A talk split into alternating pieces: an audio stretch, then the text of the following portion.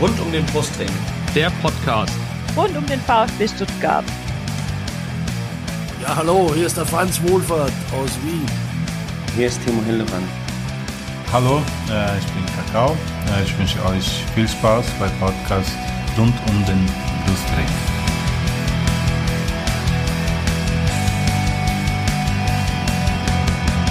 Herzlich willkommen zum Podcast rund um den Brustring. Mein Name ist Lennart. Und mein Name ist Yannick. Und dies ist Folge 112. Ja, wir müssen, nachdem wir die letzten Wochen über viele schöne Spiele geredet haben, müssen wir heute leider über ein nicht so schönes Spiel reden. Und zwar das 0 zu 4 im Spiel, das früher als Südgipfel bekannt war, äh, nämlich dem, beim FC Bayern München am äh, vergangenen, dem 26. Bundesligaspieltag. Auch heute haben wir wieder zwei Gäste bei uns im Podcast. Natürlich zum einen ein Fan des Gegners, das ist in diesem Fall Justin. Bei Twitter ist er bekannt unter Ed Lahmsteiger und wenn man Bayern-Fan ist, dann kennt man ihn mit Sicherheit auch von Mia Sanroth. Hallo Justin. Servus, hallo. Und unseren zweiten Gast, die kennt ihr auch schon. Äh, sie ist bei Twitter zu finden unter Ed Corone. Wir haben schon letztes Mal drüber gesprochen, was es mit diesem Twitter-Namen auf sich hat. Da sparen wir uns heute. Äh, herzlich willkommen bei unserem Podcast zum zweiten Mal in dieser Saison, Annette. Hallo. Ja, und bevor wir jetzt gleich über dieses nicht so schöne Spiel reden und vor allem über die erste Halbzeit, äh, wollen wir natürlich den Justin vorstellen, den ihr jetzt bisher noch nicht kannt, kennt, weil wir ihn noch nicht im Podcast zu Gast hatten. Wir hatten ihn mal im Blog, hatte ich dich, glaube ich, mal interviewt, ne, Justin? Oder für, für einen, ähm, für einen ehemaligen Bayern-Spieler. Da haben wir auf jeden Fall schon mal gesprochen. Ja, ja, das auf jeden Fall. Genau, aber im Podcast haben wir dich noch nicht äh, vorgestellt und deswegen übergebe ich direkt an Yannick. Yannick, leg mal los mit unseren Fragen. Ja. ja, ein herzliches guten Abend auch von meiner Seite in die Runde. Ja, Justin, ähm, unsere Standardfrage. Wie bist du zu den Bayern gekommen oder die Bayern zu dir? Ja, die, die Bayern sind tatsächlich so ein Stück weit zu mir gekommen. Ähm, es ist ein bisschen ungewöhnlich, ähm, wobei ich weiß gar nicht, ob es beim FC Bayern so ungewöhnlich ist. Es sind ja die Fans in ganz Deutschland verteilt. Ähm, ich komme aus der Nähe von Berlin halt, deshalb ist es vielleicht äh, ein bisschen ungewöhnlich her, sage ich mal. Aber ich habe halt im Umfeld sehr, sehr viele Bayern-Fans gehabt, im, Ende der 90er, Anfang der 2000er Jahre, wo ich halt Bayern-Fan wurde. Ähm, ja, und durch das Umfeld, sage ich mal, bin ich, bin ich zu dem Club gekommen. Die genauen Gründe kann ich gar nicht, kann ich gar nicht so aufzählen. Ähm, ich glaube, ich habe auch viel Empathie zu gewissen Spielerpersönlichkeiten damals gehabt, ähm, wie Oliver Kahn oder Vicente Lizarazu. Ähm, ja, und, und habe mich dann irgendwie in diesen Club verliebt und bin halt äh, treu geblieben bis, bis heute. Sehr schön. Ja, das stimmt ja tatsächlich. Bayern-Fans, die gibt's überall. Ist ja, glaube ich, auch der größte Club in Deutschland, was die Mitgliederzahlen angeht, oder? Oder ist ja, das, das, äh, ich glaube sogar in Europa und auf der Welt ähm, einer der größten Fußballclubs, mhm. was die Mitgliederzahlen angeht, wenn nicht sogar der größte. Ich glaube mit 300.000. Benfica, ja, nee, dann, dann haben sie mehr Benfica. Benfica, Benfica hat nämlich, glaube ich, 200.000 oder so, ja. Benfica ja. hatte ich auch im Hinterkopf, die waren ja. Ja, Bayern hat jetzt über 300.000 mittlerweile, also ich glaube, die haben Benfica irgendwann vor ein paar Jahren überholt. Oh, okay, sehr gut, sehr netter Fakt am Rande. Dann kommen wir zu unseren legendären drei Fragen eigentlich schon fast. Dein erstes Spiel bei den Bayern oder mit den Bayern, kannst du dich noch dran erinnern? Ja, das, das erste Spiel ist tatsächlich eines der schmerzhaftesten äh, der, der Clubgeschichte. Oh. Ähm, 1999, äh, Manchester United wird vielen wahrscheinlich was sagen. Mhm. Ah. Ähm, gut, ich war nicht im Stadion, aber äh, das war das erste Spiel, an das ich mich äh, so ja, aktiv erinnern kann. Ähm, das hat mich damals tatsächlich mitgenommen, obwohl ich noch gar nicht so die extrem enge Bindung zum Club hatte. Ähm, war ja noch relativ jung, 93er Jahrgang, äh, deshalb gar nicht so sehr realisiert wie vielleicht viele andere Bayern-Fans. Aber das war das erste Spiel, an das ich mich ähm, aktiv erinnern kann. Ähm, das erste Spiel im Stadion müsste irgendwann im Olympiastadion in Berlin gewesen sein, aber da habe ich gar nicht so konkrete Erinnerungen, ehrlich gesagt. Gegen die Hertha dann aber wahrscheinlich. Ja, ja, ja. Okay. Ja, das legendäre Finale 99, Ole Gunnar Solskjaer, ne? Der hat's dann, der hat's dann gedreht, ja. Ähm, dein erstes Trikot von den Bayern, kannst du dich an das noch erinnern? Oder trägst du generell Trikots deines Vereins? Ich habe welche im Schrank. Ich trage sie eher selten, ehrlich gesagt. Ähm, früher war das ein bisschen mehr, als ich noch selbst aktiv Fußball gespielt habe, habe ich die auch häufiger mal im Training angezogen, allein schon um ein paar Mitspieler zu provozieren. ähm, ähm, ja, also äh, mein erstes Trikot war aber von Giovanni Elber. Ähm, ja. Ich glaube, bei euch nennt man das Brustring. Ähm, die. Bayern hatten ja auch mal so ein, so ein dunkelblaues Trikot mit so einem, mit so einem roten Ring. Mhm. Ähm, Und das von Giovanni Elba hatte ich tatsächlich. Mit Opel als Sponsor wahrscheinlich, ne? Genau. So 90er Jahre. Ja, Giovanni Elber sagt uns VfBler natürlich auch einiges, Ja. ganz klar. Legendärer Spieler auf beiden Seiten. Das ist ja ein schöner Einstieg dann auf jeden Fall.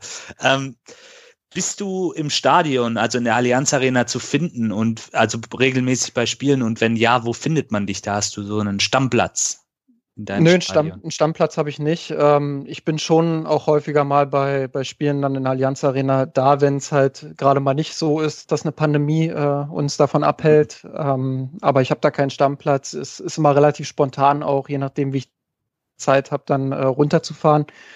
Ähm, ja, sonst alles, was so in der Nähe ist, Berlin beispielsweise. Ähm, ich hätte Karten gehabt für, für Union gegen Bayern. Das wäre echt ein, eine tolle Sache für mich gewesen, weil ich mit Union auch so ein bisschen sympathisiere. Ähm, aber ja, das hat sich dann leider kurzfristig dann erledigt damals. Ähm, sehr schade, aber ich hoffe, dass man das nachholen kann. Union ist ja recht stabil. Aktuell sind vorm Klassenerhalt oder sind, haben den Klassenerhalt so gut wie sicher. Ähm, dementsprechend, ja. Und die Hertaner haben sich am Wochenende ja auch so ein bisschen befreit, einen Befreiungsschlag gelandet. Ja, für mich ist das tatsächlich gut, ja. Weil, weil sonst, sonst würde eine, Hast- eine kurze mal- Fahrt wegfallen. Ja, hast du mal noch eventuell zwei Spiele vor deiner Haustür für die Ja. nächsten Jahre. Ich hoffe Gut, eigentlich auch, dass vielen Dank. drin bleibt. Das ist für mich auch nicht so was, ja. Stimmt. Oder Darmstadt mal wieder aufsteigt, Ja, ne, Lennart? Gut. Danke, Justin, Gerne. fürs Erste. Ja, dann kommen wir mal auf dieses äh, Spiel zu sprechen. Ähm, erstmal auf die auf die Aufstellung. Und ähm, es war nicht so wirklich eine Überraschung, Yannick, oder? Dass Ahamada Mangala ersetzt hat auf der Sechserposition. Nee, Wie hast du es gesehen? ich fand's gut. Ähm, er hat sich ja gegen Hoffenheim schon gut verkauft. Und warum nicht dann gegen die Bayern, wo ja auch vor dem Spiel so ein bisschen von vielen Seiten so der Begriff des Bonusspiels etc. kam. Mhm. Und für so einen 18-jährigen Spieler ist das sicherlich eine tolle Sache. So ein Startelfdebüt gegen so einen Gegner. Also ich glaube, besser geht's nicht. Nee, Ja. war, war für mich keine große Überraschung. Ja, Habe ich ja. schon damit fest gerechnet. Die andere Änderung war ja noch Kulibali äh, statt Förster äh, neben neben Castro. Annette, ähm, ich hatte so ein bisschen das Gefühl, dass das, äh, dass er Ahamada aufgestellt hat, so ein bisschen, das passte so ein bisschen zu Matarazzos Mindset, habe ich es glaube ich genannt bei Twitter, dass man halt einfach mal in so einem Spiel gegen Bayern dann einfach mal den Ahamada von von Beginn an ähm, auflaufen lässt. Fandst du es mutig oder ähm, äh, wagemutig? Sagen, wir so. Nö, also ich fand nach der Leistung gegen Hoffenheim hat er sich das absolut redlich verdient gehabt und ja, natürlich war es ein Risiko, aber andererseits, was hatte der VfB denn überhaupt zu verlieren? Hm. Ähm, deswegen, deswegen fand ich das vollkommen in Ordnung. Klar, er ist dann ja später ausgewechselt worden, aber das lag ja jetzt nicht an ihm, warum wir 4-0 hinten lagen. Also ja, ja, ja. Das stimmt. deswegen muss er sich da jetzt auch nicht groß grämen und ich hoffe auch, dass wir ihn weiter sehen, weil Mangala ja jetzt noch ein bisschen ausfällt. Ja, das stimmt. Ja, äh, kommen wir doch mal auf die Partie zu sprechen. Ähm, der VfB kam eigentlich ziemlich gut in die Partie. Ich konnte das ähm, nur, nur, nur mit einem Auge so ein bisschen verfolgen, den Anfang, hab's dann aber mir hinterher nochmal angeschaut. Das sah alles ganz gut aus. Und dann, äh, Justin, kam die zwölfte Minute. Äh, der Platzverweis für Alfonso Davis äh, nach dem Foul an Endo. Zunächst ähm, zeigt der Schiedsrichter Schlager, hieß er, glaube ich, äh, gelb. Und dann greift der VAR ein und ähm, zeigt rot. Kannst du die Entscheidung nachvollziehen, äh, die da am, am Ende stand? Ähm, ja, also erstmal ähm, war ich auch äh, nicht überrascht davon, wie Stuttgart gestartet ist, Mhm. ähm, sondern, sondern fand auch, dass sie oder war erwartungsgemäß irgendwie, dass das Stuttgart sehr hoch auch presst. Das fand ich äh, erstmal bemerkenswert. An der Stelle auch Kompliment für den VfB für die Anfangsphase. Ähm, zur roten Karte, ich finde das absolut nachvollziehbar. Es ist eine unglückliche Situation. Ich glaube, ähm, keiner würde da Davies irgendwie eine, eine Absicht unterstellen. Aber es ist halt extrem unglücklich. Er geht mit der offenen Sohle da rein, äh, rutscht ein bisschen über den Ball, aber dann äh, ist es natürlich auch extrem gefährliches Spiel, ähm, so wie er da mit der, mit der offenen Sohle dann ja, ins, ins Sprunggelenk quasi geht. Ich kann es schon nachvollziehen. Ähm, ich kann auch die nachvollziehen, die sagen, ja komm, ist es jetzt wirklich eine klare Fehlentscheidung oder hätte es mit dunkelgelb Mhm. vielleicht auch gereicht? Ähm, Gerade jetzt äh, am Anfang des Spiels, aber also ganz ehrlich, ich glaube, wenn das auf der anderen Seite so gewesen wäre, hätte ich auch gesagt, vertretbare Entscheidung. Von daher ähm, unglücklich, aber ja, okay. Mhm. Ja, das ist auch das, was mich so ein bisschen gewundert hat. Also ich meine, man kann dadurch, also ich habe mir nochmal angeschaut, er berührt sogar ein bisschen den Ball, aber er geht halt, wie du sagst, viel zu großes Risiko einfach mit diesem mit diesem, ja. mit diesem Tritt, also mit diesem Bewegung Richtung, der auch vielleicht Richtung Ball gezielt war, aber also ja, es ist einfach fahrlässig, kann man es kann man es glaube ich nennen und trifft er dann Endo auch entsprechend ähm, hart. Und ähm, was mich da mal ein bisschen gewundert hat, ist, dass es dann so eine VAR-Entscheidung war. Also Thema Eingriffsschwelle, Thema klare Fehlentscheidung. Annette, konntest du nachvollziehen, dass der VAR da nochmal eingegriffen hat und da aus Gelb-Rot gemacht hat? Das ist mal rein aus dieser, also abgesehen davon, dass Rot verdient gewesen wäre, aber allein aus dieser Diskussion heraus ähm, klare Fehlentscheidung? Also ich muss sagen, dass ich, die haben mir den Szene dann mehrfach gezeigt und ich so dachte so, warum greift er denn jetzt ein? Weil für mich war klar, okay, der hat jetzt Geld bekommen. Ähm, habe erst später gesehen, dass wie er ihn trifft, weil für mich war es halt erst so, er geht zum Ball, Endo zum Ball und er trifft ihn halt und denke halt, ja, okay, er trifft ihn richtig blöd, deswegen muss es gelb sein. Hm. Dass er jetzt aber wirklich rot bekommt, das hat mich, also ganz ehrlich, mich jetzt total überrascht, weil ja, ähm, ich meine, äh, Bayern ist ja jetzt auch manchmal bei Schiedsrichterentscheidungen schon etwas äh, mit Glück bedacht. In dem Fall jetzt nicht, hat mich überrascht und ich habe gedacht, äh, gleich gedacht, das endet nicht gut für uns. Mhm, mhm. Ja, ich wollte gerade sagen, man kann ja auch nochmal aufs, aufs Hinspiel zu sprechen kommen. Ich erinnere an Manuel Neues Reklamierarm, der hat mal weniger Glück. Ähm, ja, und dann war der VfB plötzlich in Überzahl und hatte dann in der 14. eigentlich eine richtig gute Chance von Kalajdzic.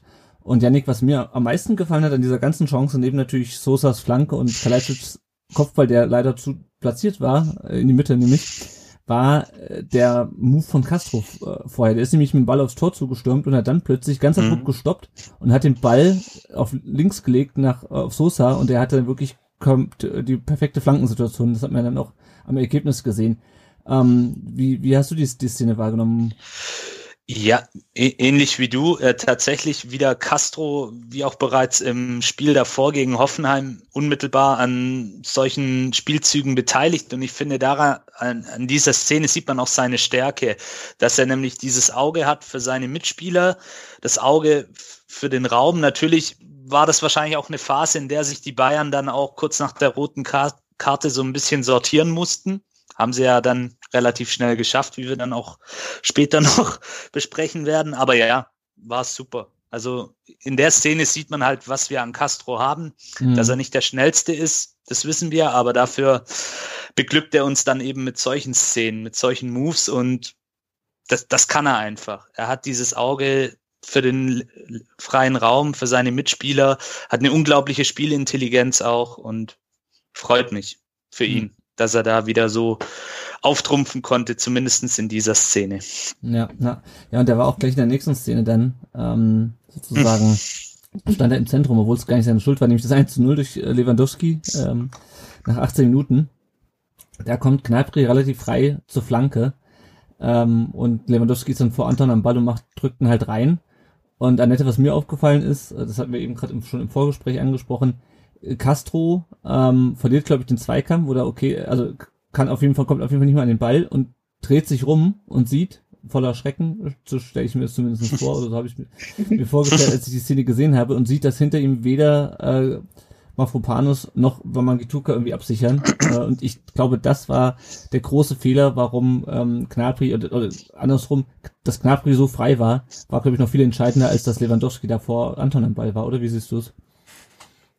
Ja, im Endeffekt, du musst immer versuchen zu verhindern, dass ein Ball zu Lewandowski kommt, weil ähm, ich finde nicht, dass Anton, natürlich kann der vielleicht noch mal einen Tick besser sein, aber ich meine, das ist Robert Lewandowski, der da steht und ähm, der ist nicht umsonst äh, der, der beste Torschütze und ist da an dem Rekord dran und der ist einfach am Ball, dann ist der dran, ist das Ding drin. Also ich weiß nicht, was Anton außer ihn äh, faulen noch groß machen soll, weil er ist jetzt nicht mal weit entfernt von ihr, ist an ihm dran. Also sie, sie, sie versuchen den da ja auch äh, äh, abzuschirmen, aber es klappt nicht. Also im Endeffekt musst du die Flanke verhindern, aber du kannst natürlich auch nicht alles verhindern, aber ja, Bayern halt. ja, das, das habe ich, das hab ich mir auch gedacht. Und bevor ich den Justin gleich reinnehme, äh, gehe ich noch gerade aufs 2 und aufs 3 ein, weil die sind in so kurzem Abstand ähm, passiert, dass man eigentlich diese ganze, das waren eigentlich fünf Minuten, äh, fünf Minuten aus unserer Sicht, die man irgendwie ähm, gesammelt besprechen muss. Und zwar dann das 2 zu 0. Äh, dann kommt der Ball wieder über unsere rechte Seite, also die linke Seite der Bayern. Äh, und die Bayern können sich da komplett frei durch den VfB-Strafraum kombinieren. Knabri äh, steht dann zentral, hat sehr viel Platz, macht das 2 zu 0. Ähm, und beim 3 zu 0 hat Lewandowski einfach super viel Platz zwischen Anton und Mafropanos und köpft dann zum 3 zu 0 ein. Justin, was hast du in der 23. Minute dieses Spiels gedacht? Ähm, ehrlich gesagt absurd. Ähm, gar nicht mal, weil ich überrascht war, dass die Bayern irgendwie Qualität haben. Ich glaube, ähm, das, das steht außer Frage, aber das hat irgendwie den Spielverlauf bis dato so ein Stück weit auf den Kopf gestellt. Ich fand, und das habe ich ja vorhin auch angedeutet, dass Stuttgart das in der Anfangsphase gut gemacht hat, vielleicht nicht überragend, ähm, aber gut und sich auch verdient Chancen vorne erspielt hat. Ähm, du hast beispielhaft schon äh, die Kopfballchance von Kalajdzic genannt. Ähm, wenn da das 1-0 fällt, dann wäre das durchaus ein Ergebnis gewesen, was auch okay gewesen wäre zu diesem Zeitpunkt. Mhm. Ähm, und nach dem Platzverweis dachte ich halt, jetzt wird es brutal schwer, weil ähm, Stuttgart das wirklich gut gemacht hat bis dahin und ähm, ja, in Unterzahl ähm, ist es auch für die Bayern halt schwer. Und äh, dann hast du halt diese drei Szenen, machst direkt drei Tore und das ähm, ja, ist natürlich eine brutale Effizienz äh, der Bayern. Äh, war ein Stück weit auch naiv verteidigt von den Stuttgartern. Ähm, beim 1-0 habt ihr, habt ihr das schon richtig angesprochen. Musst du die Flanke halt irgendwie verhindern. Ähm, entweder darf Castro halt nicht rausrücken oder hinter ihm muss halt äh, jemand sein, der, der sofort da ist und ja diese Lücke schließt. Ähm, das hat da überhaupt nicht funktioniert. Ähm, auch beim wunderbar herausgespielten 2-0, was wirklich klasse fürs Auge war, ähm, muss man natürlich auch sagen, dass Stuttgart das relativ passiv ähm, verteidigt und, mhm. und nicht so richtig ähm, an die Gegenspieler kommt. Äh, klar ist das die Qualität von Bayern irgendwo auch, ähm, aber ja, ich glaube schon, dass Stuttgart das auch besser kann. Ähm, ja, dementsprechend ähm, unglücklich für Stuttgart, ähm, gut, gut für die Bayern natürlich. ähm, und, und ja, ich fand halt, dass es zu diesem Zeitpunkt schon ein Stück weit absurd war, dass es 3 zu 0 für die Bayern steht. Mhm. Janik, kannst du dir erklären, wie, wie das zustande gekommen ist? Also Pellegrino Mata hat heute in der Pressekonferenz nach dem Spiel gesagt, entweder hatte die Mannschaft jetzt den Druck, ähm, gegen Bayern unbedingt gewinnen zu müssen, oder sie haben es zu sehr, zu sehr auf die leichte Schulter genommen. Was meinst du, woran das lag, mhm. dass wir plötzlich so, man kann es nicht anders, wenn auseinandergefallen sind?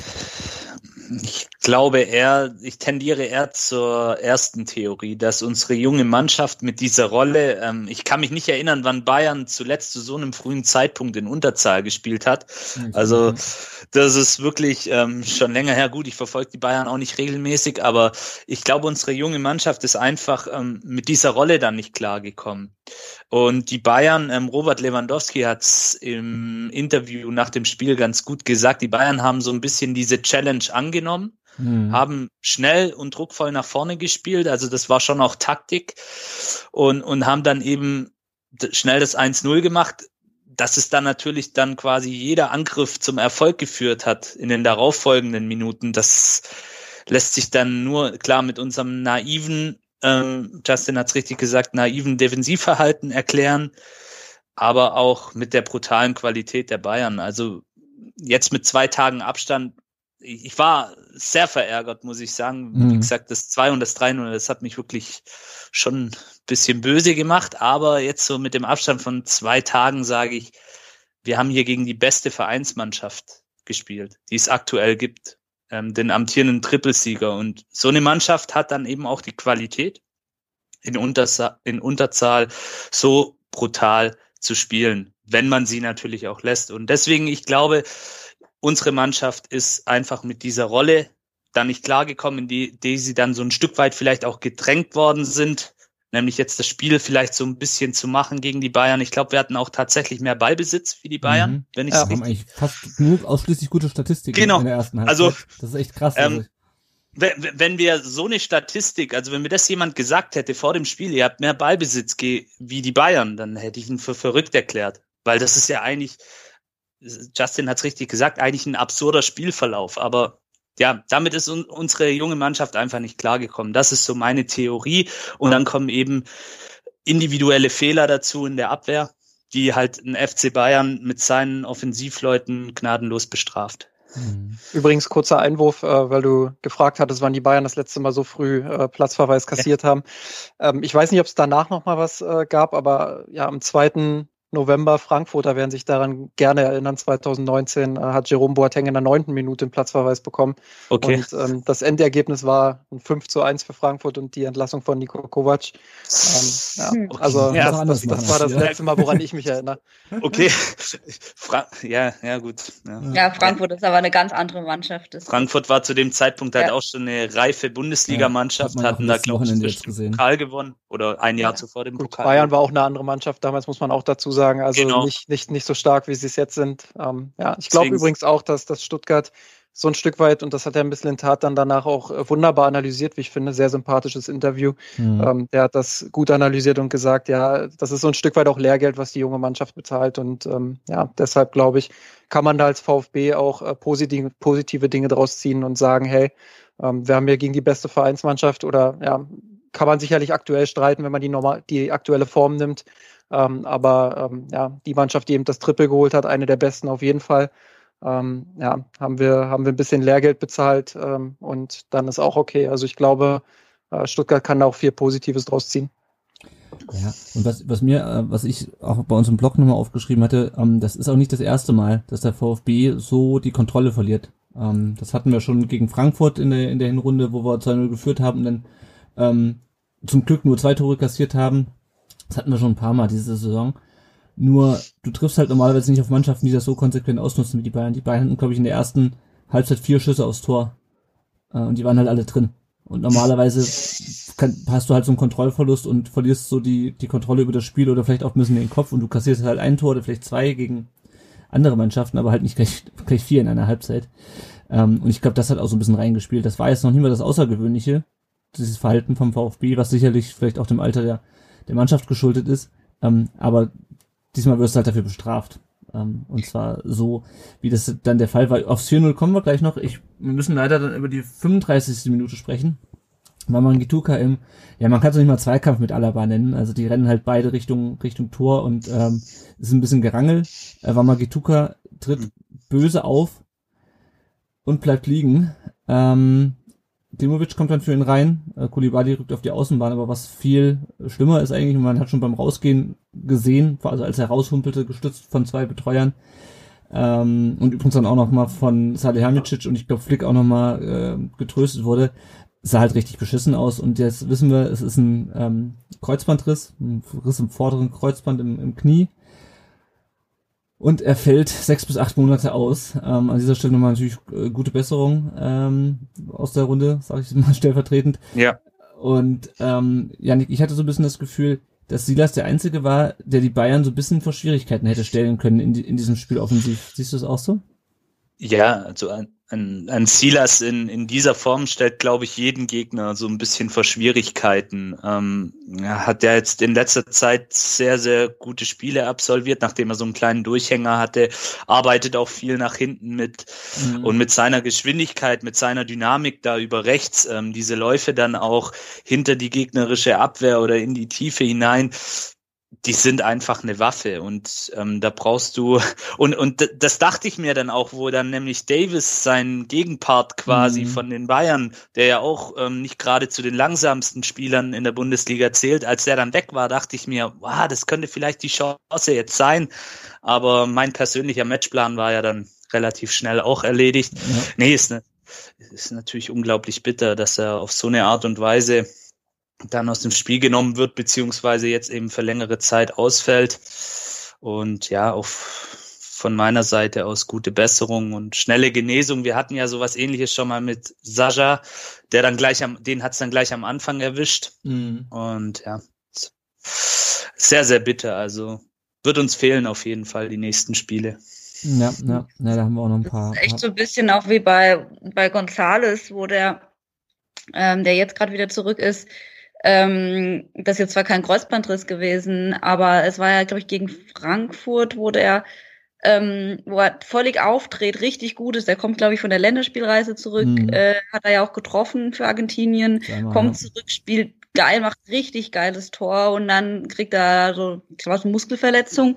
Und ich finde, da hat er ja bisher immer noch Schwierigkeiten gehabt, auch wieder zurückzukommen, hat dann wieder die nächste Verletzung gehabt und Jetzt bei Silas ist es halt jetzt auch, dass der ist jetzt gerade in der Form gewesen. Ich meine, das war jetzt das dritte Mal, dass er Rookie of the Month war, oder? Mhm, mhm. Mhm. Mhm. Ja. Ich meine, einfach nur krass, der Junge, also wirklich Wahnsinn und, und jetzt äh, gerade in, in, in der Form raus, also es ist echt extrem, extrem bitter. Ähm, und, und jetzt halt auch wirklich so lange, also Ja, vor allem auch in, in dem Alter, also das ist halt schon krass. Ich meine, ähm, Mhm. klar, das, der hat noch viel Karriere vor sich, aber also ich meine, er ist halt echt gerade auf dem aufsteigenden Ast. Meine, was dann natürlich auch ähm, mitunter äh, Mhm. diskutiert wurde auf, auf Twitter, was sich natürlich erstmal ein bisschen ja, Pietätlers anhört, aber ähm, man kann jetzt halt auch davon ausgehen, dass er wohl nicht im Sommer äh, den, äh, den Verein verlassen wird. Ähm, man wünscht ihm, man wünscht natürlich niemanden einen Kreuzbandriss und äh, also für ihn wird man sich natürlich lieber wünschen, dass er, dass er den Fußball spielen kann und den Verein wechseln kann im Zweifelsfalle.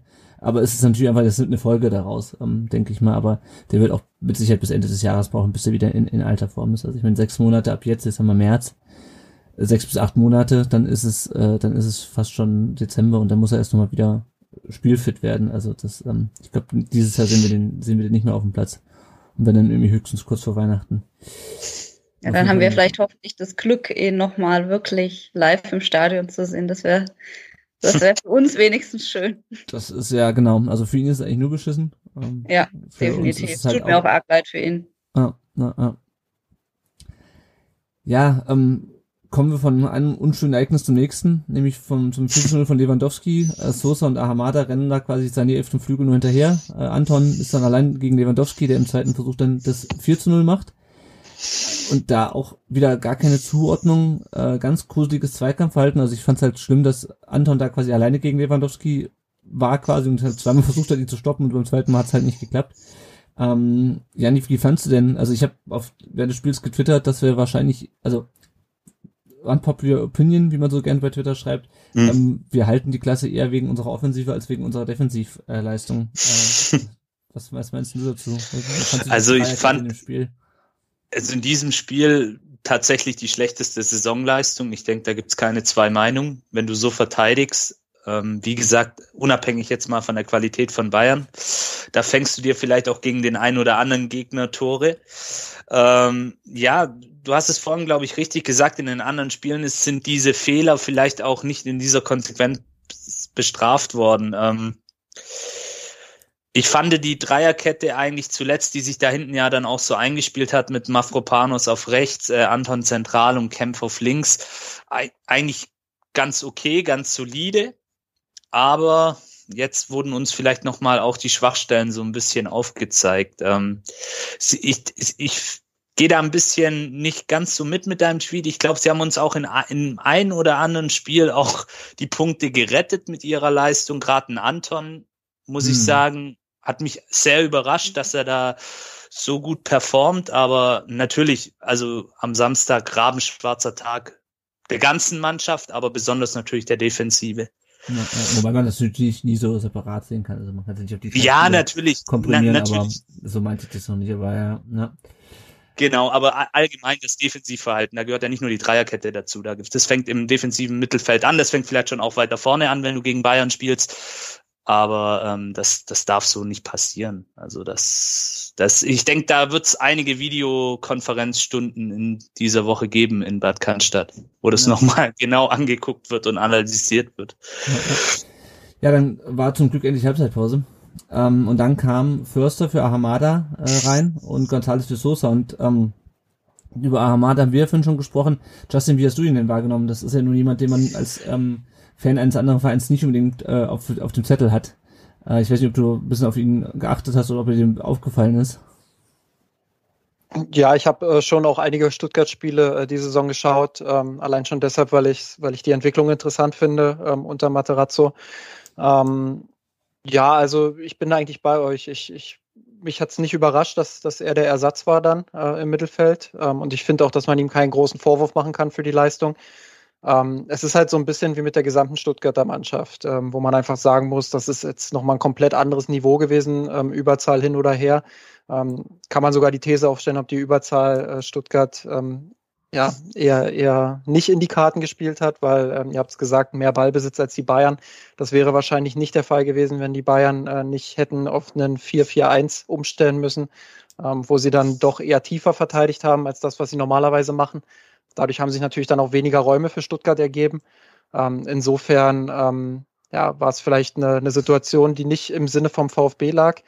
Ähm, ja, deshalb äh, fällt es mir auch schwer, da jetzt irgendwie äh, einzelne Spieler ähm, negativ zu bewerten. Ich glaube, ähm, grundsätzlich ist es halt eine Partie und ähm, ja, das, das habt ihr auch schon gut äh, gesagt, äh, wo, wo der VfB einfach noch mal ein paar Videos sich anschauen wird und äh, schauen wird, ähm, guckt euch hier den Niveauunterschied an und äh, guckt, was wir da vielleicht noch verbessern können.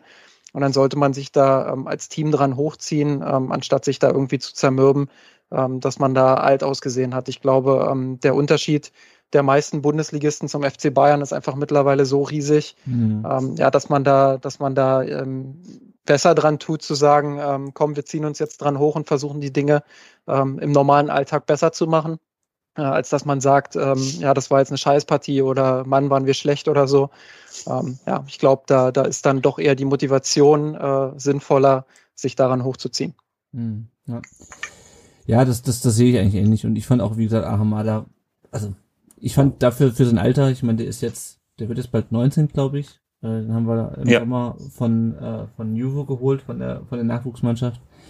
Das erste Bundesliga-Startelfdebüt, erstes äh, sozusagen äh, Herren- oder Senioren, wie man es auch immer nennen will, ähm, Startelfdebüt. Also dafür fand ich das äh, echt ordentlich. Ähm, kann aber auch nachvollziehen, dass man, dass er ihn zur Pause runtergenommen hat, ähm, weil man muss ja junge Spieler dann auch einfach so ein bisschen, so ein bisschen schützen und bevor der sich auch selber so ein bisschen fertig macht. Ich glaube nicht, dass die beiden, kommen wir gleich drauf, ich glaube nicht, dass die beiden nochmal vier Tore geschossen hätten, wenn er auf dem Platz gestanden hätte. Ähm, aber ähm, ja, ich glaube, das, das passte dann auch ihn runterzunehmen, weil das Spiel war im Grunde eh durch. Kalajdzic ähm, hatte dann nochmal eine Kopfballchance nach einer Flanke von Gonzales in der 53. Minute. Annette, wie fandst du äh, Nico Gonzales in diesem Spiel? Mm, überraschend gut. Ich meine, der hat jetzt eigentlich für mich eine echt schlecht, also blöde Saison für ihn, nicht, dass er schlecht ist, im Gegenteil, ist eigentlich noch immer ganz gut dafür, aber er fällt halt echt, hat immer viel Muskelverletzungen, waren das jetzt, glaube ich. Also er fällt halt immer wieder aus. Ähm, zuletzt, vor dem letzten Ausfall, fand ich seine Form nicht, ehrlich gesagt, nicht gut. Da war er sehr verkrampft. Da kam nicht viel, also er hat zwar viele Räume gelaufen, er hat seine Qualität, aber es kam nichts bei rum, überhaupt mhm. nichts. Und ähm, Jetzt, er war ja jetzt eine Weile weg und da hat der VfB eigentlich recht gut ohne ihn funktioniert. Es lag aber auch daran, dass Silas einfach ähm, richtig, richtig gut war und mit, mit Kalajdzic funktioniert hat und dann noch Sosa mit Kalajdzic ähm, und Castro. Ähm, jetzt, äh, aber jetzt, wo er dann reinkam, muss ich sagen, es war, es war eigentlich recht gut. Also das waren auch echt gute Flanken. Von daher würde ich sagen, wir brauchen, also es ist jetzt ganz wichtig, dass der fit bleibt, weil ähm, er ist zwar jetzt nicht auf der Position unbedingt von einem Silas, aber ähm, wir brauchen unbedingt äh, genauso jemanden jetzt, der, der da die Lücke ein bisschen füllt. Ja. Ja, ich hatte so ein bisschen das Gefühl, dass er noch ein bisschen verkrampft. Also er hat, glaube ich, mit ersten ähm, Chance gleich versucht, mit dem Kopf durch die Wand wieder zu gehen. Ähm, aber die Frage, ja. die man dann auf, äh, auf Sascha gesehen hat, die war auf jeden Fall wieder gut. Ähm, ja, wir werden ihn jetzt auf jeden Fall brauchen, denke ich. Ähm, haben wir auch gleich ein paar, paar Hörerfragen zu, zu dem Thema. Dann gab es noch diesen Konter der Bayern, äh, wo Lewandowski völlig freistehend verschießt. Da war ich ein bisschen überrascht, dass wir bei 4-0, bei einer 4-0, beim 4-0 Rückstand, nicht Führung, beim 4-0 so Rückstand, einfach also so ganz, ganz ehrlich, also so ein Stürmer würde ich direkt auswechseln, wenn er sowas verschießt. Also. Ich hätte Süle in Sturm gestellt, dann ehrlich gesagt. Ja, ähm, ich habe auf Twitter dann auch geschrieben, würde ich jetzt auswechseln und Süle in den Sturm. Ähm, der ist sowieso ambitionierter. Nein, ähm, also Lewandowski, das ist sowieso ein Phänomen. Die ganz, ganz einfachen ähm, die macht er dann halt manchmal nicht. Und ähm, ich, ich wüsste gerne, wo, wo er stehen, stehen würde, wenn er wirklich ähm, auch noch so eine, so eine richtig heftige Chancenverwertung hätte. Also er macht so schon viele Tore, mhm. aber er kann sogar noch mehr machen. Und ähm, das ist halt das, was, was mich immer wieder äh, so ein Stück weit verwundert. Ja, das ist erschreckend. Ähm, ja, ich fand aber, also ähm, die, über die zweite Halbzeit müssen wir nicht, nicht groß reden. Nee. Ähm, Wolf Fuß sagte bei Sky, das komplettiert das Spiel eigentlich nur noch, das fand ich ein bisschen despektierlich im VfB gegenüber. Denn ich finde, der VfB hat schon, auch wenn die Bayern ein bisschen ähm, runtergefahren haben, doch eine eindeutige Reaktion auf die erste Halbzeit gezeigt, oder? Ja, also zumindestens was die Körpersprache angeht. Äh, Nico Gonzalez ist da ihr habt ihn ja gerade äh, besprochen, ist da so ein bisschen auch vorangegangen, hat dann auch mal probiert mit seiner Kopf durch die Wand Mentalität ähm, sie, sich da irgendwie auch mal durchzusetzen. Ich meine, wenn du 4-0 zur Pause zurückliegst, dann ist das schon richtig und da haben sie dann auch ein, ein Stück weit, äh, ja, wie soll man sagen, äh, Anstand ist vielleicht das falsche Wort, aber sie haben sich dann noch den Umständen entsprechend gut verkauft in der zweiten Halbzeit. Also sie, klar, Bayern hatte die Chance dann auch noch zu erhöhen, weil ihr gerade Süle erwähnt ha hattet. Ähm, der hatte dann, glaube ich, auch noch eine Schusschance, mhm. wo er da äh, plötzlich am 16er steht und ich denke, hä, wo kommt denn der jetzt her? Ähm, ja, aber sie haben es dann noch relativ ordentlich über die Bühne gekriegt und ich glaube, das ist das häufigste Wort, was heute hier im Podcast verwendet wird. Ähm, sie haben ordentlich Lehrgeld bezahlt und ich glaube, dessen waren sie sich dann auch bewusst. Ja, ja, wir hatten dann noch zwei Wechsel, die Davi für Castro in der 77. und Karasor für Endo. Ja, ich habe eigentlich gar keine Lust noch auf dieses, auf dieses äh, Foul, vielleicht, ja, vielleicht nein, Foul von Boateng an die Davi in der 88. einzugehen, weil es war, man hätte es vielleicht pfeifen können. 50-50 Ja, muss man nicht. Also müssen wir, glaube ich, nicht groß drüber sprechen, sei denn da ist das noch unbedingter Bedarf äh, da bei, bei Hm. euch. Nein, nein, nein. Ich diskutiere gerne über so Dinge, aber äh, in dem Fall kein Bedarf, weil ich sehe da, also nee, also dafür brauche ich echt keinen Elfmeter, das ist Blödsinn. Ja, ja. Gut, ähm, dann gucken wir noch mal auf ein paar Kommentare zum Spiel auf Facebook und Twitter. Bei Facebook werden mittlerweile keine Benutzernamen mehr angezeigt, lustigerweise. Also der Elvis, ich habe es mir zum Glück rausgeschrieben, der Elvis Mitch sagt, sie waren stets bemüht. Sehr peinlicher Auftritt ab der roten Karte. Und dazu passend hat der Andreas Franco bei Twitter geschrieben, unterirdisch und amateurhaft, die äh, Anspannung war weg nach der roten Karte und das war tödlich. Viel wichtiger ist, dass, dass Silas eine äh, schlimme Verletzung erspart bleibt. Die Hoffnung hat sich jetzt leider nicht bestätigt. Ähm, Janik, du warst ja auch relativ ähm, in unserer WhatsApp-Gruppe relativ sauer nach der ersten Halbzeit. Ähm, Mhm. Kannst du das, oder ich frage anders, ähm, muss man sich über so ein Spiel so sehr aufregen, wie das du das getan hast und die Leute sich das teilweise getan haben? Also ich fand halt so ein bisschen so, ja, ich habe mich auch geärgert, aber ich fand es nicht so, Ja. ich war nicht so empört dar darüber. Ja, ähm, das ist manchmal eine große Schwäche von mir, das gebe ich auch zu. Ähm, wenn ich einen VfB gucke, ich bin halt tatsächlich Fan, das ist halt einfach so. Und da als Fan reagiert man, der ein oder andere wird es kennen, reagiert man manchmal etwas über. Mich, mich hat nicht das Ergebnis, dass mal 4-0 in München auf den Sack kriegst, auf gut Deutsch gesagt. Das ist okay. Die, wie gesagt, die Münchner, wir brauchen da, glaube ich, nicht viel drüber sprechen, wie gut die aktuell unterwegs sind. Wer die Champions League regelmäßig guckt, ähm, da versohlen sie regelmäßig äh, Europas Top-Teams oder gute Teams aus Europa.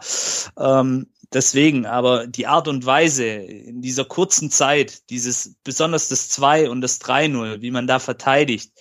Ich glaube, wenn du so auch gegen andere Gegner verteidigst und das zu oft machst, die Bayern haben es halt gleich ausgenutzt, dann fängst du dir die Tore. Und das war das, was mich dann so ein bisschen in der Halbzeitpause aufgeregt hat, weswegen ich auch in unserer WhatsApp-Gruppe etwas emotional geworden bin. Aber ich habe mich auch gleich dafür entschuldigt, weil, ja, alles gut, aber wie gesagt, das generell ist- um so, so die, das die ist einfach- darauf, ja. Genau, also wenn, wenn ich jetzt ähm, hier im Podcast bin und das objektiv betrachte, hat man ja jetzt auch an meinen Ausführungen vielleicht gemerkt, dann sehe ich das etwas sachlicher und nüchterner. Aber in dem Moment, wenn ich das Spiel halt guck und ich habe halt auch viele Bayern-Fans um mich rum. Also als ich heute ins Büro gekommen bin, einige Arbeitskollegen sind auch Bayern-Fans, musste ich mir auch einiges an. Das, da- da kommt, da kommt dann halt alles so ein bisschen zusammen. Nee, da hat einfach der Fan in mir gesprochen und wenn ich es jetzt sachlich, objektiv und nüchtern betrachte, dann, dann ist es halt einfach jetzt dieses Lehrgeld, was wir bezahlt haben. Ich habe es dann auch in einem Tweet ähm, so ein bisschen probiert zu erklären. Dieses Lehrgeld, was wir in diesem Spiel bezahlt haben, wird vielleicht in der Zukunft dann auch seine Früchte tragen. Und das ist jetzt für mich ein gutes Abschlussfazit. Und Ja. jetzt habe ich auch einen Frieden mit diesem Spiel geschlossen, so ein Stück weit. Sehr gut. Ähm, ja. Die anderen ähm, Kommentare dazu gehen in die in eine ähnliche Richtung. Der ähm, Rainer Erb, das heißt, glaube ich, Facebook sagt, äh, der Ansatz war super. Du kannst in München nicht nur hinten reinstehen, Bayern bestraft eben, wenn Leute nicht 100% abgelegt werden. Das haben wir ja ähm, gerade schon besprochen. Und der äh, Ed Josef Schaus äh, schreibt, Verteidigung in erster Halbzeit kannst du nicht mal schön trinken. Wäre, wäre auch ein schöner Episodentitel, aber ich habe mich schon auf äh, Hashtag äh, get well, nee, get well soon oder get better soon ähm, festgelegt. Deswegen, aber ansonsten, ja, ähm, Hörerfragen haben wir noch ein paar zum Spiel. Ähm, der Ed Kalib 1893 fragt, äh, Arete, ob mit Mangala ein besseres Ergebnis möglich gewesen wäre. Was meinst du? Ehrlich gesagt, weiß ich nicht. Eventuell ein Tor weniger. Also ähm, ich glaube, natürlich ähm, hat vielleicht mal, äh, wie schon, ich habe leider das Spiel, ähm, ich, ich habe nämlich auch eine kleine Wutreaktion gehabt. Ich habe das Spiel noch auf meinem Handy geguckt, weil ich noch nicht daheim war und wollte eigentlich die erste Halbzeit äh, äh, bei meiner Mutter gucken und dann in der Halbzeit schnell heimfahren und dann hier weiter gucken. Das Ergebnis war, dass ich nach dem 3-0 mein Handy wütend ausgeschaltet habe und heimgefahren bin, ähm, um dann hier dann die zweite Halbzeit äh, zu gucken. Und ähm, deswegen habe ich auch jetzt nicht, äh, nicht mehr das 4-0, habe ich später erst geguckt. Habe auch nicht alles gesehen, weil ich mich die ganze Zeit einfach nur drüber aufgeregt habe. Ähm, ich bin nämlich auch jemand, der sich erst äh, äh, über sowas furchtbar aufregt. ähm, aber deswegen ganz ehrlich kann ich jetzt, müsste ich mir das Spiel nochmal genau anschauen, um zu gucken, ob wir da im Mittelfeld, ob da einfach Mangala und Endo, weil das ist ja wirklich da unsere Schaltzentrale, ob da wirklich was gefehlt hat, vermutlich auch schon. Aber ich glaube nicht, dass es ähm, äh, am Ausgang was geändert hätte. Ja, ich glaube ich, glaube ich ehrlich, ehrlich gesagt auch nicht. Das glaube glaub ich ähm, mhm. insgesamt einfach ein, ein Problem. Ähm, der Ed äh, The Dark Manu 1 fragt, was denkt ihr, wer Silas ersetzen wird und was das für das Spiel des VfB bedeutet? Janik, ich würde ja darauf tippen, dass jetzt äh, gegen Bremen nach der Länderspielpause Gonzales auf rechts spielt. Äh, und ähm, Sosa auf links, was meinst du? Ja gut, wir haben ja auch noch Erik Tommy als Option, der das auch spielen kann. Ähm, ich auch meine auch. Ist der fit? Ja, also fit ist er. Fit, fit müsste er sein. Fit ja. müsste er sein. Ähm, also ich weiß, dass er mal in Düsseldorf auch auf rechts gespielt hat. Also vielleicht kannst du da auch, ähm, ja, Gonzales wäre natürlich auch eine gute Wahl, aber ja, ähm, ich, ich würde es vielleicht auch mit Erik probieren. Ich weiß nicht, ich muss jetzt gerade mal überlegen. Jetzt hast du mich ein bisschen kalt erwischt mit der Frage, wen wir da dann noch irgendwie haben, eventuell, oder wie man das tauschen könnte. Vielleicht überrascht uns Rino auch mit einer ganz anderen taktischen Aufstellung. Ich weiß es nicht. Äh, nächster Gegner Bremen, da wird es vielleicht schon mit Gonzales auch Sinn machen. Ja. Weil die Massimo. Die, ja, Massimo, ja gut, Massimo. Julinov kann ja. auch, aber da ist er natürlich Julinov, ja. eine andere Qualität. Ne? Genau, Gonzales ist eben eine gewisse Qualität und Bremen bekanntermaßen, ich greife jetzt mal ein bisschen vor, ähm, stehen ja auch immer eher hinten drin und kloppen dann den Ball so ein bisschen raus. Äh, ja, da würde vielleicht so ein Gonzales schon Sinn machen, der dann auch mit seiner Technik am Ball auch Lücken und mit seiner Geschwindigkeit Lücken für die Gegner, äh, für seine Mitspieler auch reißt. Aber wie gesagt, auch ein Erik Tommy vielleicht dann auf die andere Seite stellen und dafür dann, ja, ja, mir fällt jetzt gerade super, mir fällt jetzt gerade echt niemand ein. Also irgendwie sowas. Also Erik Tommy vielleicht da auch mit einbinden auf jeden Fall in diese ganze taktische Geschichte. Mhm. Weil dann hast du halt noch eine zusätzliche Option mit Geschwindigkeit, mit Speed, mit einem guten Abschluss. Ja. ja, den musst du auch haben, weil ich weiß jetzt nicht, ähm, Gonzales, ob der 90 Minuten schon wieder. Genau, das ist halt kann, die nächste Weil ganz ehrlich, ich habe auch keinen Bock auf die nächste Muskelverletzung von Gonzales. Also, ja, das stimmt. Mh, mm, da sammelt die ja gerade eh. Also, und der ist halt auch, ähm, ich will ihn unbedingt sehen, aber er ist halt auch übermotiviert, weil er will sich beweisen, das, das, das, das merkst du. Ähm, dann ist er verbissen und, und ich denke, daraus resultiert eben auch, dass er sich dann verletzt. Äh, deswegen, ich glaube, den muss man auch mal ein bisschen vor sich selbst schützen, aber man sollte ihn auf jeden Fall bringen und gucken, wie lang es geht, wie es gut ist und und dann entsprechend äh, ihn, ihn halt wechseln, wenn, wenn da die Akkus leer sind. Und da ist, also Tommy ist auf jeden Fall eine gute Option, finde ich. Ja, das denke ich auch. Also auf einen von beiden wird es hinausläufen.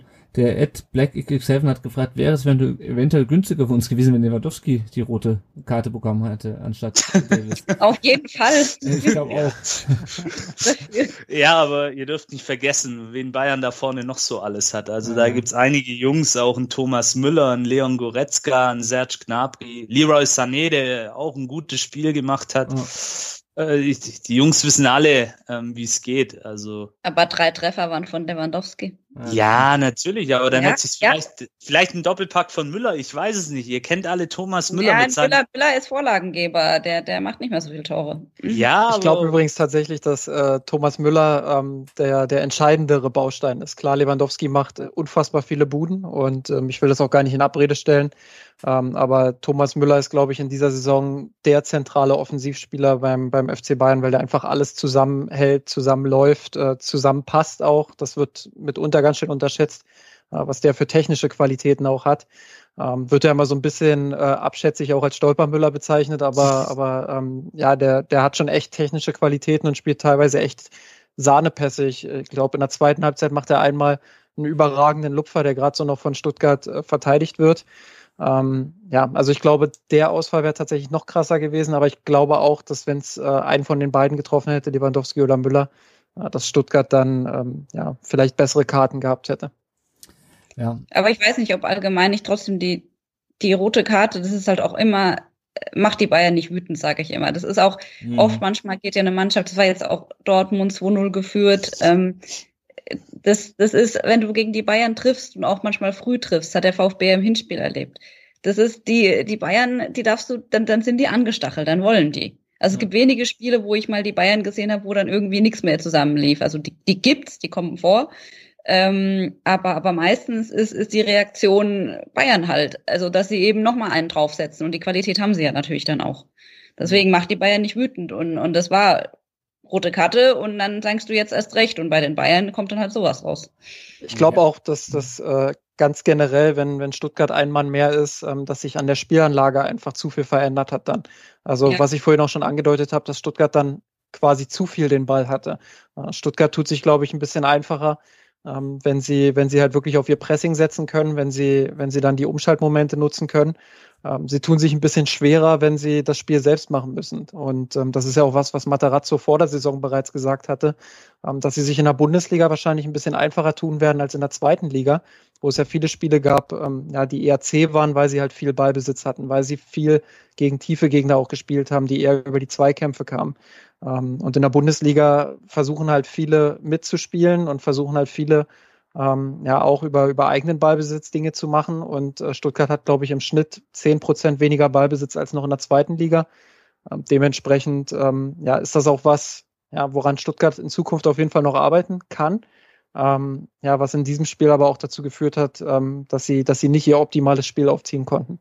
Ja, ja. Definitiv. Ja, ich glaube, das, das trifft schon ziemlich gut. Ähm, die Frage von Daniel Betz 3 von Instagram haben wir auch beantwortet. Wie kompensiert man am besten den Silas-Ausfall? Und der Jörn hat uns bei äh, Instagram noch eine Nachricht geschrieben. Ähm, er fragt, ob es nur an äh, Mangala, der, der roten Karte, oder an Wolf Fuß äh, lag oder an der fehlenden Erfahrung im Team. Ähm, da haben wir, auch schon, haben wir jetzt auch schon drüber gesprochen. Er denkt, dass die beiden einfach einen Sahnetag hatten und leider zu stark waren. Genau. Ja, wir haben noch, ähm, wie immer, oder wie auch letzte Woche, nicht wie immer, aber wie äh, letzte Woche auch, habe ich vom äh, von Create Football ein paar Zahlen zugeschickt äh, bekommen zum Spiel. Ähm, über vieles haben wir schon gesprochen. Was ich interessant fand, war, dass wir wirklich ähm, eine hohe Passgenauigkeit haben. Also wir haben irgendwie über 85 Prozent angekommene Pässe. Ähm, wir haben 26, 76 äh, Prozent gewonnene Luftzweikämpfe. Also es ist, wir hatten es ja vorhin schon mal angesprochen. Fast alle Statistiken sprechen für den VfB, äh, außer halt die die Chancenverwertung ähm, und die und, und die Tore am Ende. Also es ist echt, es ist echt Wahnsinn. Also sieben Torschüsse der Bayern haben wir zugelassen und fünf davon Vier davon waren drin, nicht fünf. Ähm, ja, also ähm, vielen Dank dann nochmal an, äh, an Create Football für die für die Daten. Ähm, ja, es war auf jeden Fall ein ziemlich absurdes Spiel. Das hatte der Justin ja schon eingangs angesprochen. Und wenn wir jetzt mal auf die aktuelle Lage in der Tabelle nach dem 26. Spieltag schauen, äh, klar, die Bayern äh, immer noch Tabellenerster, der VfB jetzt Neunter. Äh, mit 36 Punkten Freiburg ist es leider wieder vorbeigezogen. Äh, VfB jetzt 13 Punkte vom Relegationsplatz, das ist ja immer noch das primäre Ziel, auch äh, wenn wir uns die letzten Wochen nicht mehr so damit beschäftigt haben, was unten passiert. Ansonsten äh, Sechster ist Leverkusen mit 40, siebter Union mit 38, Freiburg hat 37, ist Achter, dann, dann kommen wir und Gladbach punktgleich äh, ebenfalls mit 36 Punkten. Und äh, jetzt ist mal Länderspielpause zwei Wochen Pause zum Durchschnaufen, dann äh, geht's äh, gegen Bremen, auf die kommen wir gleich, dann spielen wir gegen Dortmund, also zwei Heimspiele hintereinander, dann spielen wir bei Union Berlin und äh, gegen Wolfsburg und da ist die Saison auch schon bald wieder rum, äh, weil es sind jetzt nur noch acht Spiele. Und wenn wir auf den nächsten Gegner gucken, Bremen, ähm, die haben auch zuletzt relativ schlecht wachsen gespielt, haben gegen Wolfsburg und Bayern äh, verloren. Gut, gegen Bayern verlieren ist äh, keine Schande. haben gegen Bielefeld äh, gewonnen, gegen Köln unentschieden gespielt, gegen Dortmund gewonnen, aber beispielsweise auch im Februar in Hoffenheim 4-0 verloren. Ähm, also ja, stehen auch noch im äh, Pokal äh, Viertelfinale, wenn ich das richtig sehe, genau gegen Jan Regensburg. Das wird dann Anfang April ausgespielt. Ähm, stehen in der Tabelle äh, hinter uns äh, sechs Punkte, haben äh, auch mit 38 Toren äh, auch schon relativ viele kassiert und äh, nicht so wahnsinnig viele geschossen. Also auch eine relativ durchwachsene Saison, äh, bei denen ähm, geht natürlich auch um Klassenerhalt wie immer in den letzten Jahren, aber da stehen sie mit 30 Punkten, das ist eigentlich relativ gut da ähm, und haben auch, anders als wir, keinen Stürmer, der so richtig rausragt. Also Niklas Füllkrug, Kevin Möwald, äh, Josh Sargent, die haben alle fünf äh, Tore. Josh Sargent hat mit sieben äh, Scorerpunkten die meisten. Ähm, also ich sag mal so, Kalajdzic hat bald ähm, so viele Tore geschossen wie die drei besten Bremer zusammen. Ähm, aber gut, das muss ich ähm, Aussagekraft haben. Ja, ich bin mal gespannt, ähm, wie das Spiel läuft. Janik, was meinst du, wie es gegen Bremen läuft dann in zwei Wochen? Also auf jeden Fall machbarer wie gegen Bayern. Ähm, mhm. Du hast es ja gerade ein bisschen ähm, angesprochen. Die Bremer zuletzt so ein bisschen instabil in ihren Leistungen, haben sich aber auch so ein kleines Polster auf die Abstiegsplätze aufgebaut, müssen jetzt aber natürlich auch schauen, dass sie punkten, nachdem Hertha und Mainz jetzt auch sich so ein bisschen aus dem Keller befreit haben. Aber ja, sie spielen jetzt nicht gerade einen attraktiven Fußball. Also wenn man das so als neutraler Zuschauer betrachtet, ähm, da ist halt viel Gemauere, viel Ball rausgekloppe. Ich hatte es vorhin ja mal kurz angeschnitten. Mhm. Ähm, wird vielleicht auch ein Spiel, wo wir so ein bisschen dann den aktiven Part übernehmen müssen, übernehmen sollen. Ich wage jetzt mal noch keine verbindliche Prognose, aber wird wahrscheinlich keinen Schönheitspreis gewinnen, dieses Match. Aber definitiv ein machbarer Gegner, wenn man sich richtig aufstellt und wenn wir unsere Stärken richtig ausspielen. Ja, so sehe ich das auch. Annette, was ist dein Tipp für das Spiel? Ich weiß nicht. Ähm, Bremen ist eine Mannschaft derzeit, dagegen, gegen die möchte ich einfach gewinnen, weil ich finde, dass wir die bessere Spielanlage haben. Aber das heißt nicht, dass wir es wirklich, also dass, dass es vorausgesetzt ist, dass wir es gewinnen, sondern dass das auch gut und gerne ein Unentschieden werden kann, weil Bremen doch auch immer mal wieder einen Ausreißer nach oben hat, einen Ausreißer nach unten hat. Die sind so, so für, obwohl Hoffenheim ist da noch stärker schwankend, aber die sind so nicht Fisch und nicht Fleisch. Ich kann die aktuell schwer einschätzen, weil ich manchmal denke, Gott, die spielen, das sieht nicht gut aus, das sieht nicht anständig aus, aber dann holen sie doch mal wieder da und da den Punkt, wo ich denke, oh, haben sie doch mal wieder was, es hat doch wieder funktioniert. Also ich äh, werde aus Bremen auch nicht ganz schlau aktuell, wo das auch hingehen soll. Die sind natürlich auch eine Mannschaft, die, die äh, stabil geworden ist in der Defensive vor allem. Mhm. Also ähm, wenn man jetzt mal so einzelne Ausreißer nach unten gegen stärkere Mannschaften ähm, rausnimmt, dann sind sie schon eine Mannschaft, die, die auch ja so Mannschaften wie Frankfurt vor extreme Probleme gestellt hat. Ähm, und Frankfurt ist ja nun auch eine Mannschaft, die für, für eine ziemlich gute Offensive auch bekannt ist. Ähm, ja, wo sie es einfach geschafft haben, sehr kompakt äh, zu verteidigen, aber ohne halt zu passiv zu werden. Und ähm, das ist was, was Kofeld zumindest in den letzten Wochen gut hinbekommen hat äh, mit der Mannschaft. Nach vorne ist das äh, mehr als ausbaufähig. Also ich glaube auch, dass ihr, dass ihr da kein schönes Spiel sehen werdet.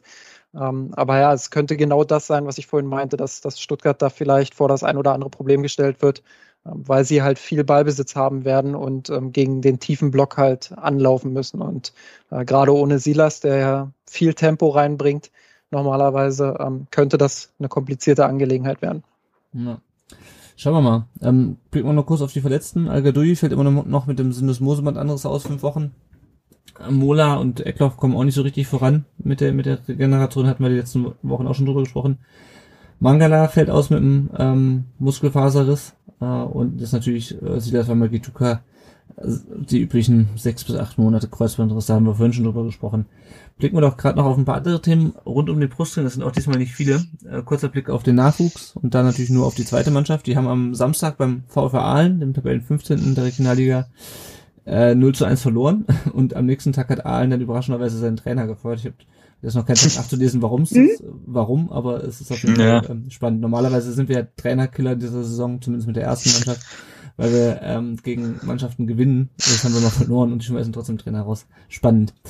Äh, der VfB 2 ist jetzt nach 28 Spielen ähm, von 42 Siebter in der äh, Regionalliga Südwest mit 45 Punkten, hat 14 Punkte Vorsprung auf den ersten Abstiegsplatz. Das sollte also der ähm, Klassenhalt eigentlich auch in trockenen Tüchern sein und 13 Punkte auf Platz 1 und äh, man hat zwar für die dritte Liga formell gemeldet, aber ich denke mal, das Ding ist durch und das ist, denke ich, auch, auch gut so. Äh, das nächste Spiel ist jetzt am kommenden Wochenende, weil für Regionalliga gibt es keine Länderspielpause. Äh, da spielt man gegen Mainz 2, den Tabellen 12. am Samstag zu Hause. Äh, 1917 spielen, wie gesagt, nicht. Kurzer Blick auf unsere Leihspieler. Nikolas Natai hat durchgespielt ähm, am 26. Spieltag der zweiten Liga beim 0 zu 2 von Sandhausen in Aue, diesmal als Linksverteidiger und nicht im defensiven Mittelfeld. Hat aber auch nichts geholfen, ähm, wie man im Ergebnis sieht. Sandhausen ist jetzt 17. in der Tabelle. Pablo Maffeo hat auch durchgespielt äh, am 28. Spieltag von La Liga beim 0 zu 0 von Huesca gegen Osasuna und äh, auch Huesca steht nicht gut da in der Tabelle.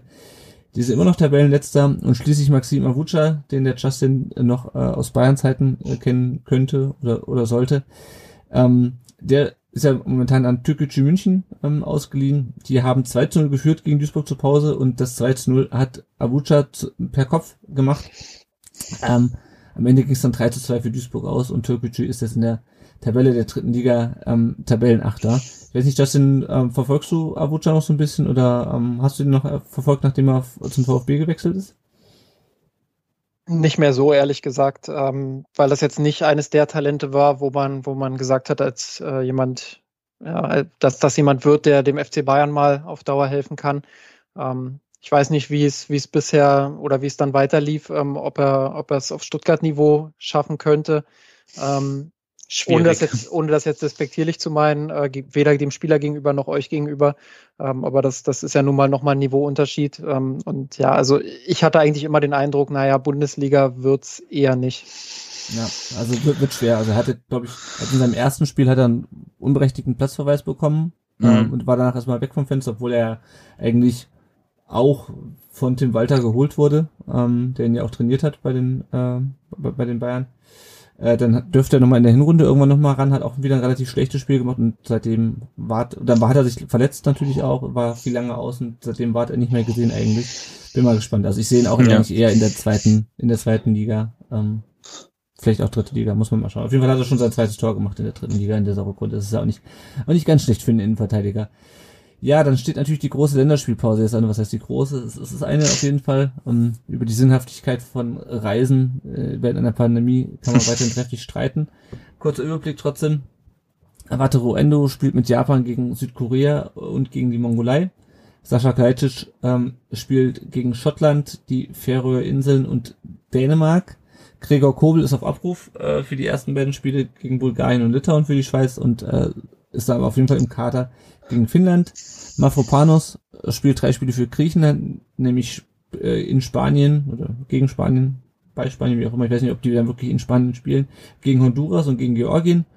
Und wir hatten schon drüber gesprochen, Matteo Klimowitz wird das erste Mal für die U21 berufen. Da hatten wir auch letzte Woche schon drüber gesprochen. Ähm, da gibt es jetzt sozusagen die Vorrunde der U21 EM, wenn ich das richtig in Erinnerung habe, gegen Ungarn, Holland und Rumänien und Darko Scholinov auch mit der U21 von Nordmazedonien unterwegs gegen Kasachstan, Slowakei und Bulgarien. Soweit. Wir werden dann in der Folge nach den Länderspielpausen mal gucken, wie die sich so geschlagen haben. Äh, apropos U21 und Nachwuchs. Eine Podcast-Empfehlung an dieser Stelle, die Folge 150 von äh, Podkanstadt, dem Podcast von Stuttgarter Zeitung Stuttgarter Nachrichten.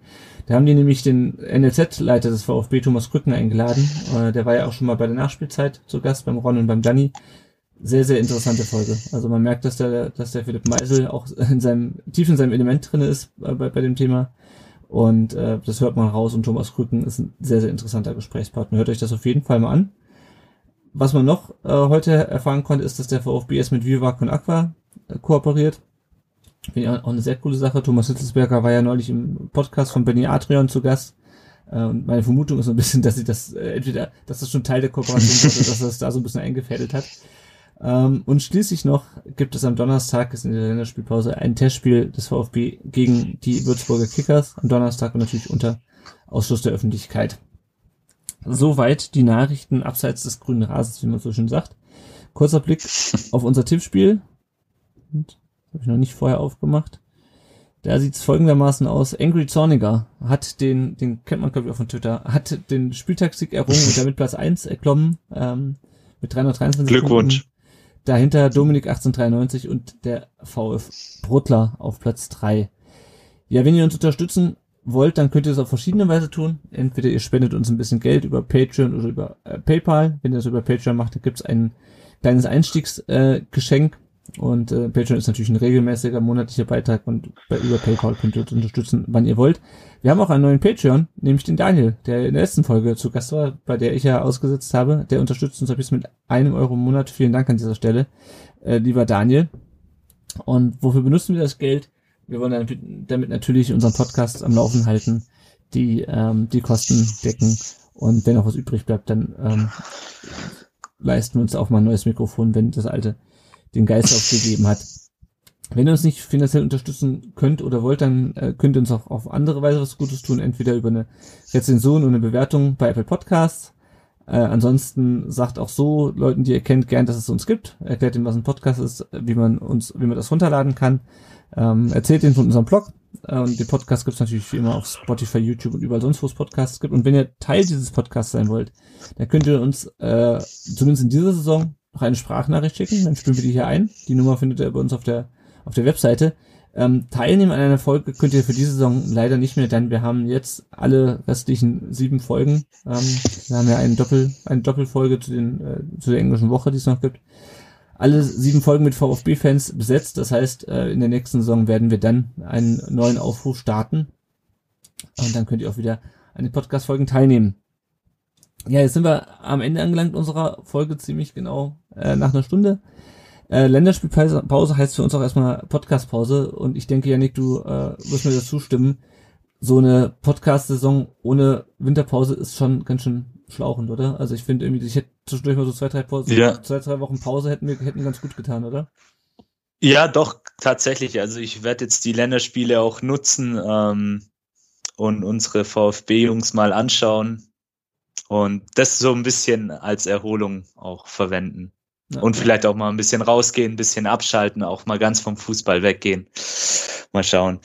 Im Übrigen, ähm, ihr könnt die Spiele von Teto in der, bei der U21 EM, das vielleicht noch als Hinweis, geht ja in dieser Woche los, im Free TV anschauen. Ah, okay. Pro 7, Pro 7 Max überträgt. Ah, cool. Naja, dann Genau. noch eine noch eine TV. Wir machen sehr, sehr viel Werbung. Ja, genau. Genau. Äh, Mhm. eine Sache noch, äh, Ja. Borna Sosa hat seine, hat, äh, hat wegen Knieproblemen seine Teilnahme, also ist, ist eigentlich Kroatien dabei, ich weiß es gar nicht. Ähm, Ja, Kroatien ist dabei, korrekt. äh, ja, der hat jetzt erstmal abgesagt wegen Knieproblemen. Stimmt. guter, guter Einwand von Annette, ja. Ja, ja. Kam heute, glaube ich, auch erst raus. Ja, ja, Ja. stimmt. Sehr gute Ergänzung. Also nicht für ihn, aber ähm, der Vollständigkeit halber super. Vielen Dank. Genau, aber auf jeden Fall machen wir jetzt erstmal zwei Wochen Pause. Das heißt, ihr hört die nächste Genau. Aufnahme nach dem Bremen-Spiel. Wenn euch in der Zwischenzeit langweilig ist, geht raus. Oder äh, hört euch doch nochmal eine unserer Legendenfolgen an mit ehemaligen VfB-Spielern. Da haben wir ein paar zur Auswahl. Franz Wohlfahrt, Karl Allgöver, zuletzt Silvio Meissner. Ähm, also da gibt's ein paar, äh, bisschen, gibt's ein bisschen Material, was ihr euch reinziehen könnt in den zwei Wochen. Äh, und jetzt bleibt mir eigentlich nur noch unseren Gästen zu danken. Erstmal dem Justin. Äh, vielen Dank, dass du dir heute die Zeit genommen hast. Gerne, danke. Dich kann man lesen bei Twitter unter @lahmsteiger und äh, ansonsten auch unter Miasan Roth. Gibt's sonst noch ein Projekt, irgendwas, was du, worauf du hinweisen willst, wo man dich lesen kann? Ach nee, ich glaube, äh, die meisten äh, eurer HörerInnen werden sowieso ähm, Stuttgart-Fans sein. Deshalb ähm, muss ich auf meine Bücher, glaube ich, nicht hinweisen, ähm, weil die handeln alle vom FC Bayern. Aber wenn doch sich irgendjemand mal verirrt und vielleicht über die vergangene Ära des FC Bayern ähm, im letzten Jahrzehnt ähm, was lesen will, dann äh, ja, kann, kann er oder sie gerne mein Buch Ja. Generation Lahmsteiger lesen. Aber ja, wie gesagt, das ist ja ein Stuttgart-Podcast.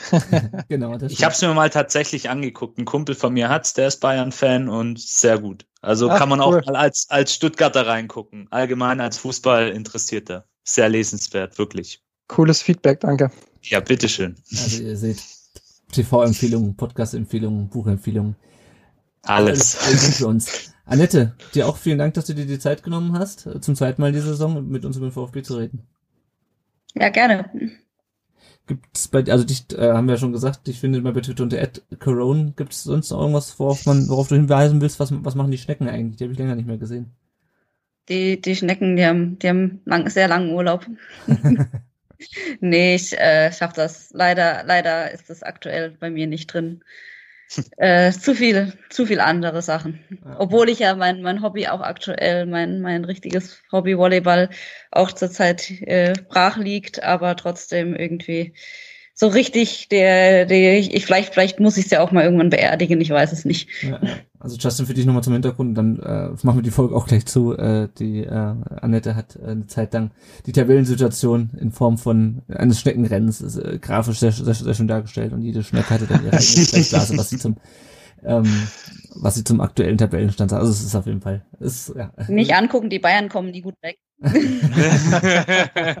Aber nett, ich finde, du hast dich heute sehr gut, äh, sehr gut zurückgehalten. Wir hatten ja vorher drüber gesprochen, dass du, äh, dass du den FC Bayern sehr wenig abgewinnen kannst. Ich fand, äh, du hast, Nee, das, nicht wirklich viel. du hast, dich, du hast dich sehr gut unter Kontrolle gehabt. Gut, liebe Hörerinnen und Hörer, bevor es jetzt fertig ähm, zur Phase für Ende äh, euch vielen Dank fürs Zuhören. Wir hören uns dann wieder. Tschüss. Bleibt gesund. Servus.